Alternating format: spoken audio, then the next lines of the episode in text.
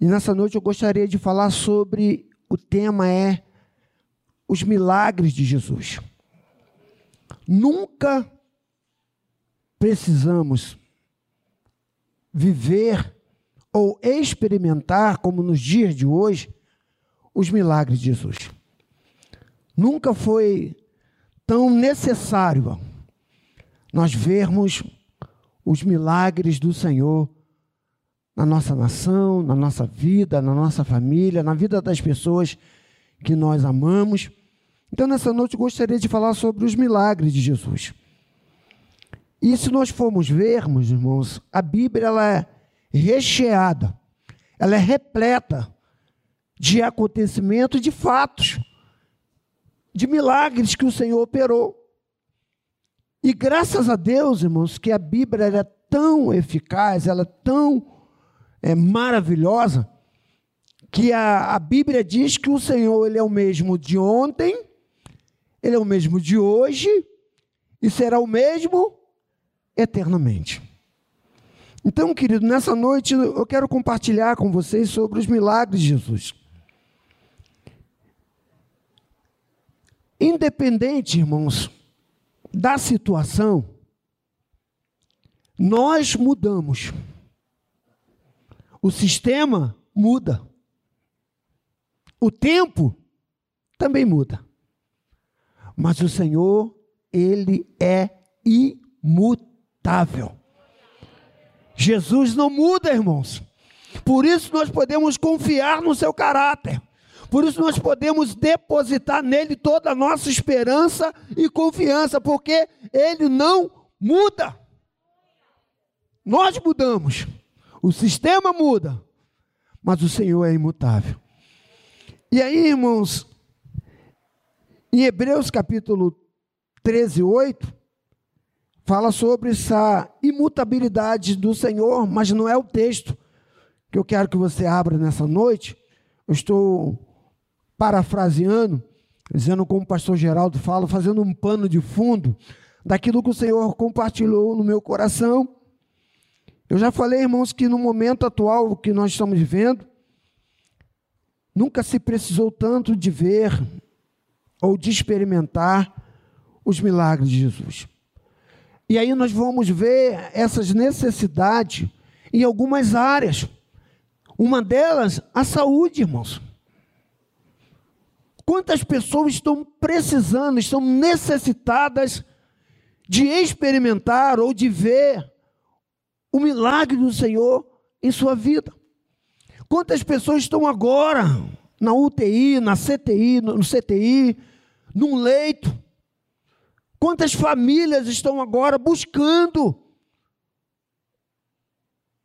e esperando que o Senhor opere um milagre em sua vida ou na vida de quem ela ama?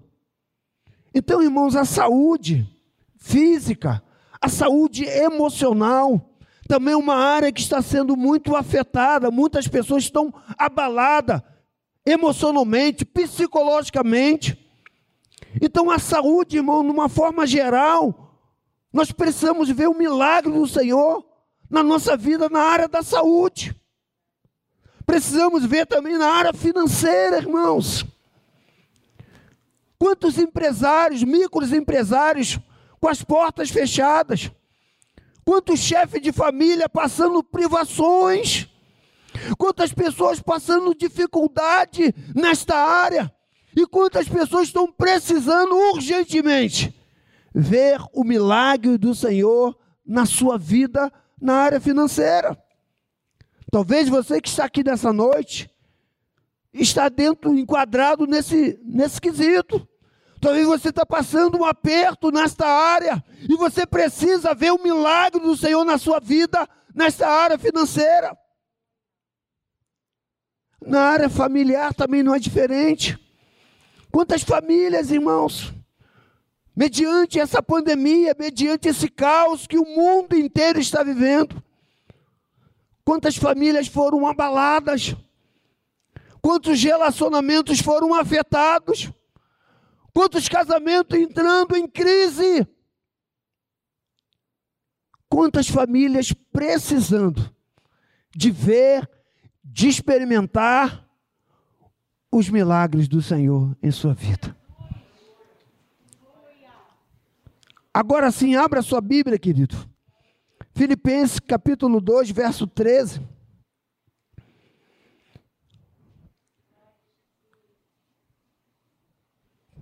Eu preciso ver o milagre do Senhor na minha vida. Eu quero experimentar os milagres do Senhor na minha vida. Porque quando nós vemos e lemos os milagres do Senhor, que Ele operou, que Ele fez, Filipenses 2,13. Mas diz, irmãos, que esses milagres que o Senhor operou no passado, não ficou só no passado, porque o Senhor também o tem operado nos dias de hoje. Os milagres, irmãos. Eu tenho uma boa notícia para você nessa noite. Você é um desse milagre. Eu sou um desse milagre. Nós somos esse milagre, irmãos. Milagre. Filipenses 2,13 diz que Deus é que opera em quem? Em nós. Tanto o querer como o operar, em outra tradução, efetuar, realizar, segundo a sua boa vontade. Porque Deus é quem opera em vós, tanto o querer como o efetuar, o realizar, segundo a sua boa vontade. Feche seus olhos. Deus, eu quero te agradecer nessa noite pelo privilégio, Senhor, de estar reunido com teu povo neste lugar, adorando o teu nome, te glorificando, te exaltando. E agora, Deus, estamos diante da tua palavra, viva, eficaz. Deus, eu te peço ajuda e direção, orientação, capacitação do teu Espírito Santo, que o Senhor possa me usar como instrumento, Senhor, para falar o coração do teu povo. Meu Deus, que nós saiamos daqui, Senhor, fortalecido, alimentado, edificado pela Sua palavra. Pois assim eu oro, Pai, em nome de Jesus. Amém, queridos? O texto é bem claro, irmãos. Deus aqui opera em nós o querer e o realizar, segundo a sua boa vontade. Não é a minha vontade, não é a sua vontade, não é a nossa vontade. Deus opera segundo a sua boa vontade. Porque a vontade do Senhor sempre será boa, irmãos. Sempre será agradável e perfeita. E a gente precisa entender isso, irmão, porque parece que às vezes a gente quer colocar Deus na parede. Parece que às vezes nós queremos ensinar a Deus como fazer, como realizar. Parece que às vezes nós queremos trocar de lugar. Queremos nos posicionar como Deus e achar que Deus é nosso subalterno. Mas Deus continua sendo Deus. Deus continua sendo Senhor absoluto sobre tudo e sobre todos. Deus continua governando tudo, irmãos. Porque Ele tem o controle de todas as coisas. Nada pode fugir do controle, Ele é sabedor de todas as coisas. Ele governa, Ele rege todas as coisas. Por isso que Ele é Deus. Amém? E a gente precisa entender isso. Que além da minha vontade, da nossa vontade, existe uma vontade acima da nossa, que é a vontade soberana desse Deus. E aí, irmãos, nós precisamos entender também que os milagres de Jesus passa por alguns crivos. E o primeiro dele, irmãos, é a vontade soberana. Deus tem vontade soberana. É aquela vontade, soberana de Deus, que quando Ele decide fazer, quando decide atuar, ou quando Ele não, também não quer fazer, é a vontade soberana de Deus, que não vai adiantar eu e você orar, jejuar, fazer nada, porque é a vontade soberana dele. Estamos presenciando isso, o mundo está presenciando isso. Deus tem permitido, porque é a vontade soberana dele. Deus, outro crivo, irmãos, fala sobre propósito. Deus não faz nada sem propósito. Tudo tem um propósito, irmãos. O que nós estamos vivendo, essa pandemia tem um propósito. Tem, eu e você tá, não sabemos, mas Deus sabe. Deus sabe, porque Ele não faz nada sem propósito. O terceiro crivo, irmãos, a primeira é a vontade de Deus, soberana. A segundo propósito, o segundo é, o segundo, o segundo crivo é pro, propósito, o terceiro tempo determinado. Deus tem um tempo determinado para todo um propósito. Tem um tempo, irmãos. Nós temos dificuldade de entender o tempo. Eclesiastes capítulo 3 fala sobre isso, que há um tempo para todo um propósito debaixo do céu.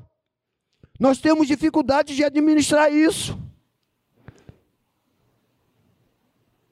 Às vezes o tempo de ficar calado a gente quer falar. E às vezes o tempo de ficar calado a gente quer falar. Nós temos dificuldade de administrar isso, mas Deus não.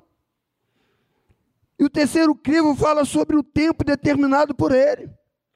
Essa pandemia, irmãos, tem um tempo determinado por Deus para cessar. E ela vai cessar no tempo determinado de Deus. Não vai ser do homem, não vai ter da ciência. Vai ser no tempo determinado por Deus. E o quarto crivo, irmãos, fala sobre graça e a misericórdia. Então, primeiro crivo, vontade soberana. Segundo, propósitos. Terceiro, tempo determinado. Quarto, graça e misericórdia. Para nós alcançarmos os milagres do Senhor, precisamos contar com a graça e a misericórdia. Graça, irmãos, favor imerecido. Ninguém merece nada, irmão. Eu não mereço nada, nós não merecemos nada. Estamos aqui pela graça. Estamos de pé pela graça e pela misericórdia, que são a causa de nós não sermos consumidos. O quinto crivo, irmãos, fala sobre atitudes e decisões. E alguns milagres, irmãos, Deus vai operar, vai agir, o Senhor Jesus vai agir segundo a sua boa vontade, segundo a sua soberania, segundo graça e segundo a sua misericórdia. Mas alguns milagres, irmãos, para nós vivermos ou experimentarmos os milagres de Jesus, Deus vai permitir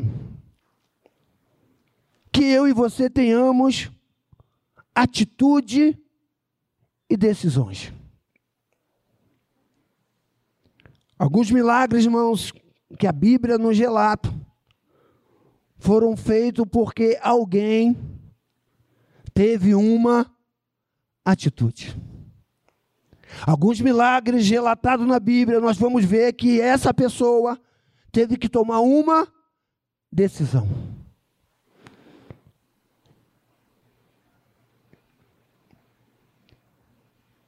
Deus espera sempre isso da gente, irmãos. Que nós tenhamos atitudes e decisões. Mas essas decisões, essas nossas atitudes, elas têm que ser boas, irmãos. Tem que ser certas. Tem que ser corretas. As minhas atitudes, as minhas decisões, elas precisam ser boas, certas e corretas. Deus espera isso de mim, Deus espera isso de você. Deus espera isso de nós, que tenhamos atitudes boas, irmãos. Que tenhamos atitudes boas, corretas e certas. Para que assim nós possamos gerar milagres, não só na nossa vida, mas na vida de pessoas que estão à nossa volta. Mas eu confesso, irmãos, que nem sempre nós tomamos atitude boa. Nem sempre nós tomamos decisões corretas. Quantos de nós, irmãos, já tomamos decisões que lá na frente a gente, poxa vida, não era para mim ter tomado essa atitude. Eu não podia ter tomado essa decisão. Quantas decisões e atitude errada, irmãos, nós já tomamos na vida.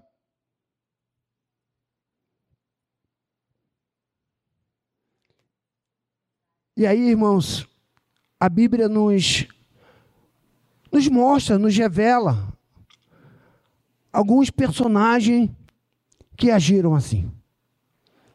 Alguns deles tomaram atitude e decisões corretas, boas, certas.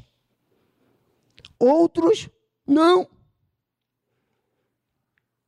E o primeiro exemplo que eu quero compartilhar com vocês nessa noite está lá em 2 Reis, segundo livro do Reis, capítulo 7, do verso 3 até o 8, depois até o 9. Não vai dar para ler quanto tempo, mas depois em casa medita nessa passagem, que vai falar de quatro homens leprosos que tiveram que tomar uma decisão. Tiveram que ter uma atitude. Porque já eram leprosos, já eram excluídos da sociedade, já tinham que viver à margem da sociedade. E agora estavam diante de um dilema.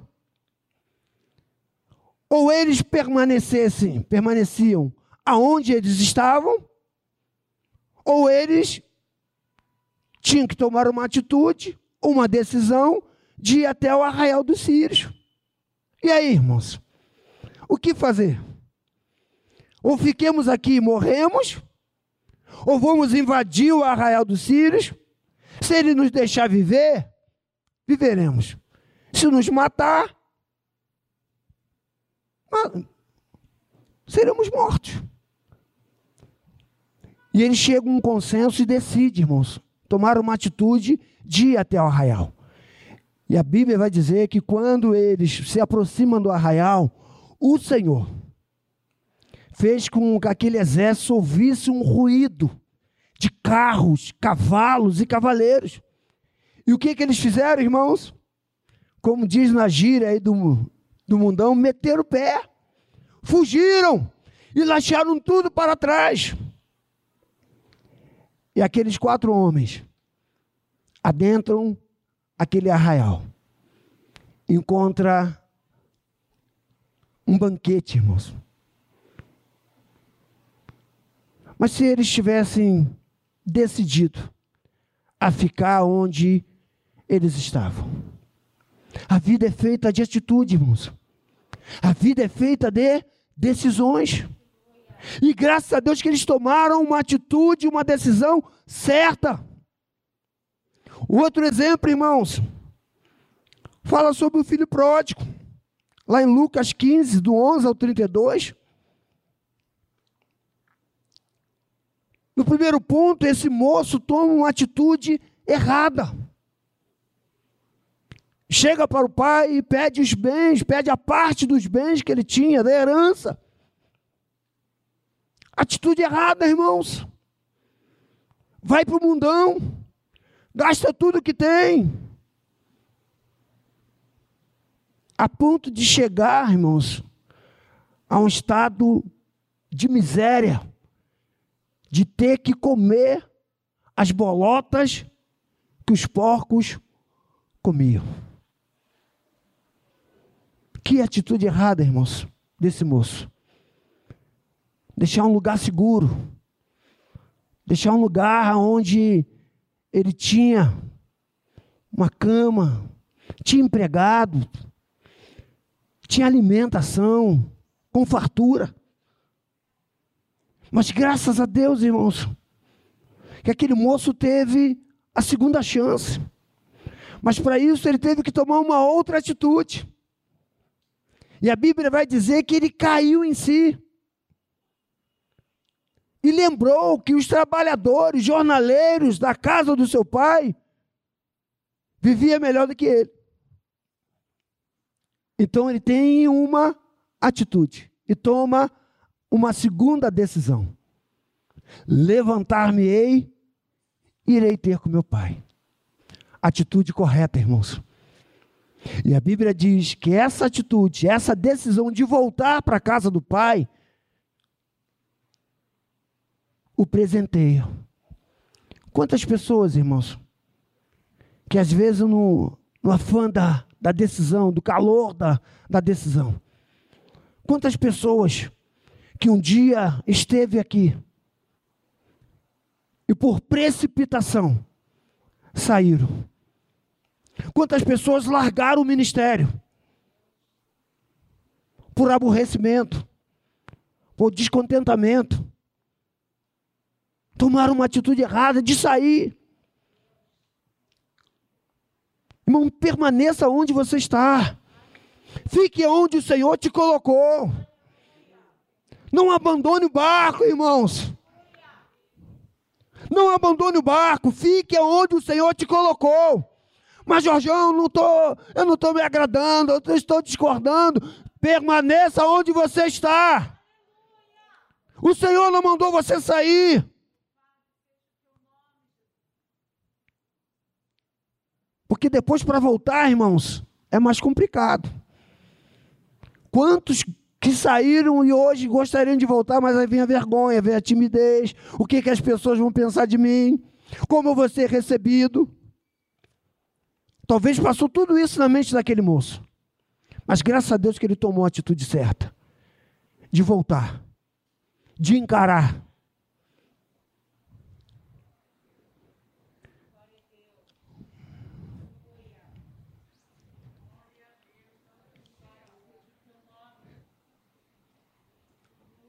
Ao se arrepender e voltar, irmãos, ele tem a decisão e a atitude certa.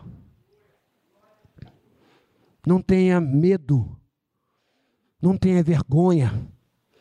Se porventura você tomou alguma atitude incorreta, se você tomou alguma decisão que não foi o que era para você fazer, não tenha vergonha, querido, de se arrepender e voltar. E para finalizar, irmãos, fala sobre a mulher do fluxo de sangue. Lucas 8, 43 ao 48. Essa mulher já tinha gasto todos os seus bens, todos os seus recursos, sem obter nenhum tipo de sucesso.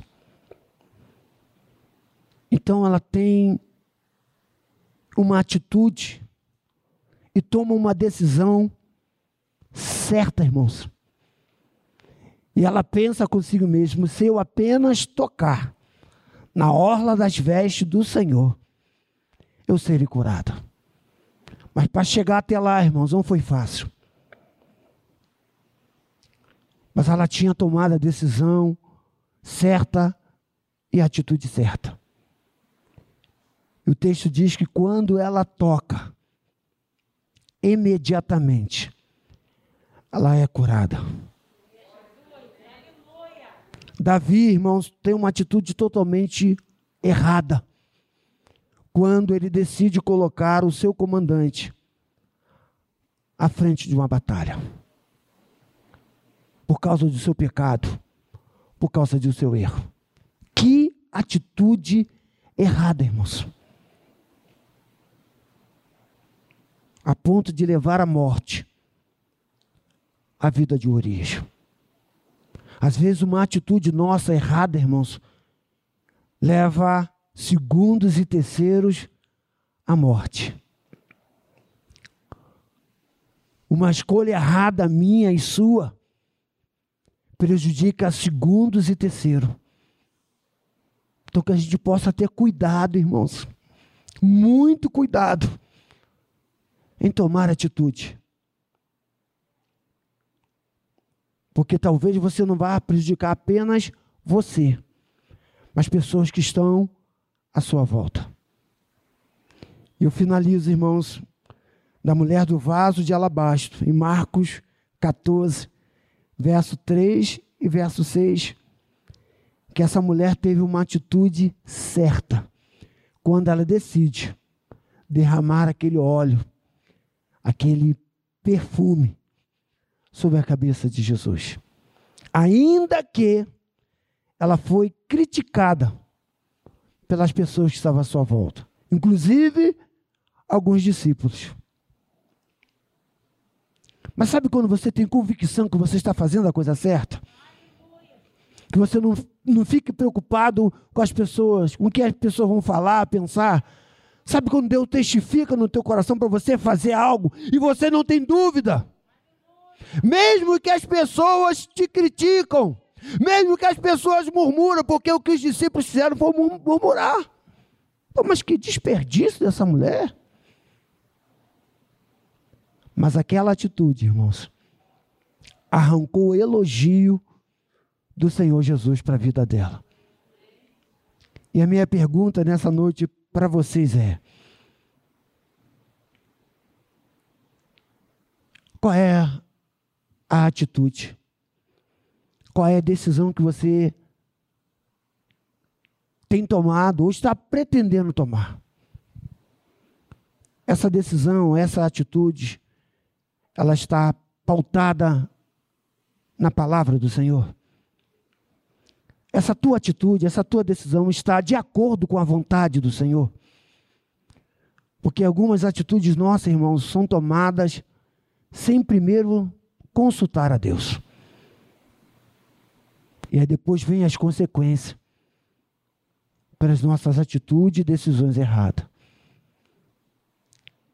Vir à casa do Senhor na pandemia é atitude certa? Alguns acham que não. Usar máscara é a atitude certa?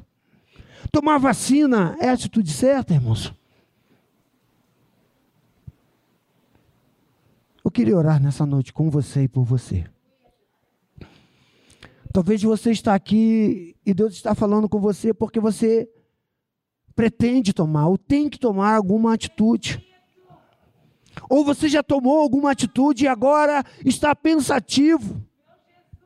Porque talvez tenha que voltar, talvez tenha que se reconciliar, talvez vai ter que se humilhar para alguém, para consertar um erro de uma atitude, uma decisão errada que você tomou.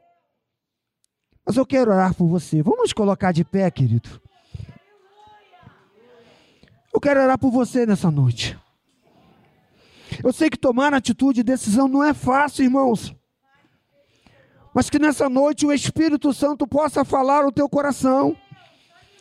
Que nessa noite você possa consultar a Deus antes de tomar essa atitude ou essa decisão que você está pensando tomar. Que nessa noite, ao voltar para casa, você volte pensativo, irmãos.